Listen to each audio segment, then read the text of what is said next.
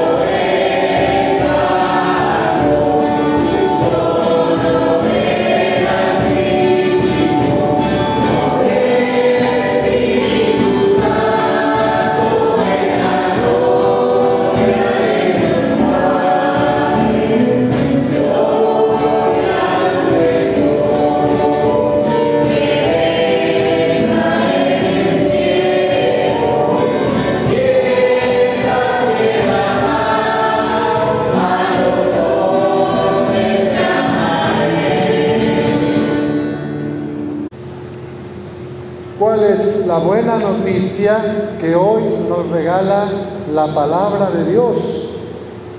Tenemos tres lecturas y cada una llena de sabiduría y de una luz grande para nuestra vida. El Evangelio que acabamos de escuchar le dice Jesús a los sumos sacerdotes y a los ancianos del pueblo que los publicanos, los cobradores de impuestos y las prostitutas se les han adelantado en el camino del reino de Dios. Porque vino Juan a predicar la conversión, a predicar el camino de la justicia, la práctica de la rectitud, y ustedes no lo escucharon, no le creyeron. En cambio, los cobradores de impuestos, como Mateo o Saqueo, ¿se acuerdan? Le creyeron y, dejaron lo que hacían para convertirse. También las mujeres, bueno, que estaban en la prostitución, también iniciaron un proceso de conversión. En cambio, ustedes, ancianos del pueblo, sumos sacerdotes, siguen necios tercos en sus actitudes. Predican la palabra de Dios, pero no la practican.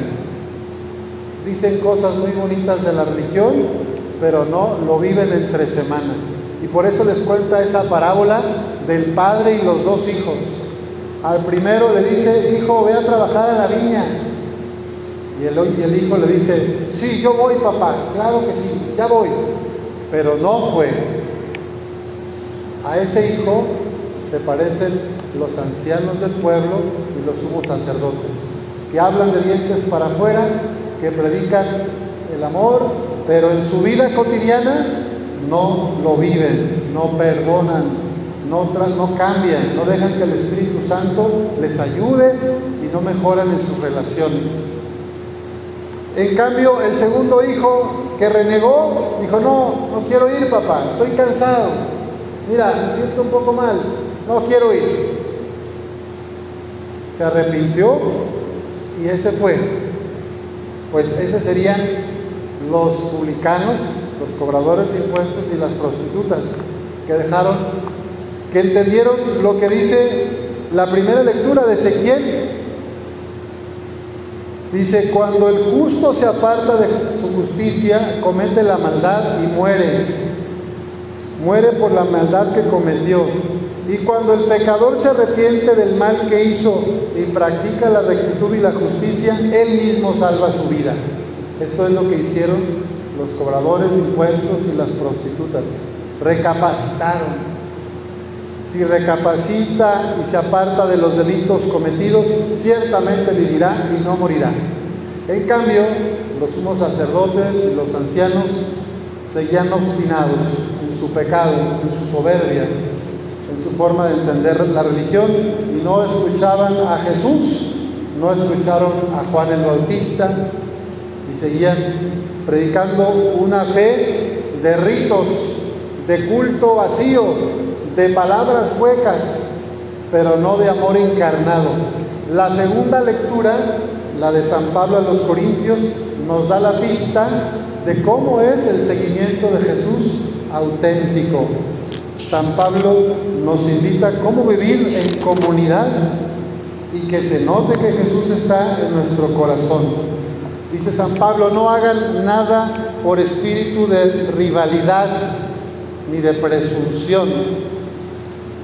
¿Cómo son las relaciones del trabajo a veces? Rivalidades, chismes. ¿Cómo son a veces las relaciones en las colonias? En otra colonia, en otra parroquia, aquí no. Rivalidades, chismes, divisiones, comparaciones. San Pablo dice, no haga nada con espíritu de rivalidad, ni presuma, ni se sientan más que los demás. Dice acá, antes bien, por humildad, cada uno considere a los demás como superiores a sí mismo y no busque su propio interés, sino el interés del prójimo. Se pone a la comunidad por encima de mis intereses individuales. Esto es lo que salva, lo que libera, esto es lo que agrada a Dios. No el egoísmo, no el individualismo, sino el amor, la solidaridad, el bien superior de la comunidad, del resto. Y, y San Pablo dice también, tengan los mismos sentimientos que tuvo Cristo Jesús. A ver, ¿cuáles son para ustedes los sentimientos que tenía Cristo Jesús? Amor, misericordia, perdón, humildad. ¿Qué otros sentimientos tuvo Jesús? Justicia, unión. Muy bien, pues esa es la invitación que nos hace la palabra hoy para poder vivir y tener vida aquí de alegría, de paz y vida eterna, tengamos los mismos sentimientos y pensamientos que Jesús. Y no, no tanto de palabra, sino sobre todo en las acciones, ¿verdad? En las obras. Hoy celebramos a Santa Teresita de Lisieux, Santa Teresita del Niño Jesús, religiosa que entra muy joven al, al convento a los 15, 16 años y muere a los 24 años de tuberculosis. De ella tenemos un gran legado de espiritualidad cristiana, el camino de la infancia espiritual. No se trata de hacer cosas extraordinarias o de hacer miles de discursos teológicos o muchos textos bíblicos que me sepa de memoria. Se trata de que yo haga las cosas que me toca hacer con mucho amor, concentrada, concentrado en lo que estoy, haciendo las cosas por los demás como si fueran superiores a mí, haciendo las cosas con estos valores, sentimientos que acaban de decir, amor, misericordia, ternura, compasión, unidad, solidaridad. Pues eso es ser cristianos, eso es lo, lo que distingue al cristiano que quiere hacer la voluntad del Padre, buscar la fraternidad, buscar el bien de los demás antes que el propio. Nuestro mundo está como está porque lo, lo que promueve la mercadotecnia, la cultura del consumismo es tú, primero tú, compra tú, consume tú, apodérate tú de los recursos, acapara y domina, controla a los demás. Eso es lo que nos están bombardeando todo el tiempo en la publicidad, en los comerciales, en las redes sociales. Primero tú, luego tú y después tú. Tu familia, si acaso tu familia. Pero los vecinos, que no te importen. Los adolescentes que están enganchados en la droga, que te valgan. La corrupción en el uso del agua, en la tala de los bosques, el uso inmoderado de tantos recursos naturales, ilegal, la minería ilegal, que te valga. Mientras te llegue agua aquí a tu casa, que no te importe si le llegan los enfrente o a los de allá. En vez de preocuparnos todos por la comunidad, a veces estoy nada más preocupado por mí y por mi ranchito, mi parcela. Pues el Señor nos invita hoy a abrir los ojos y encontrarnos con los otros, a considerarlos, a tomarles en cuenta y a buscar el bien de toda la comunidad. Y el ejemplo principal es Jesús mismo, que aquí dice San Pablo, Cristo siendo Dios no consideró que debía aferrarse a las prerrogativas, o sea, a los privilegios de su condición divina, de ser hijo de Dios.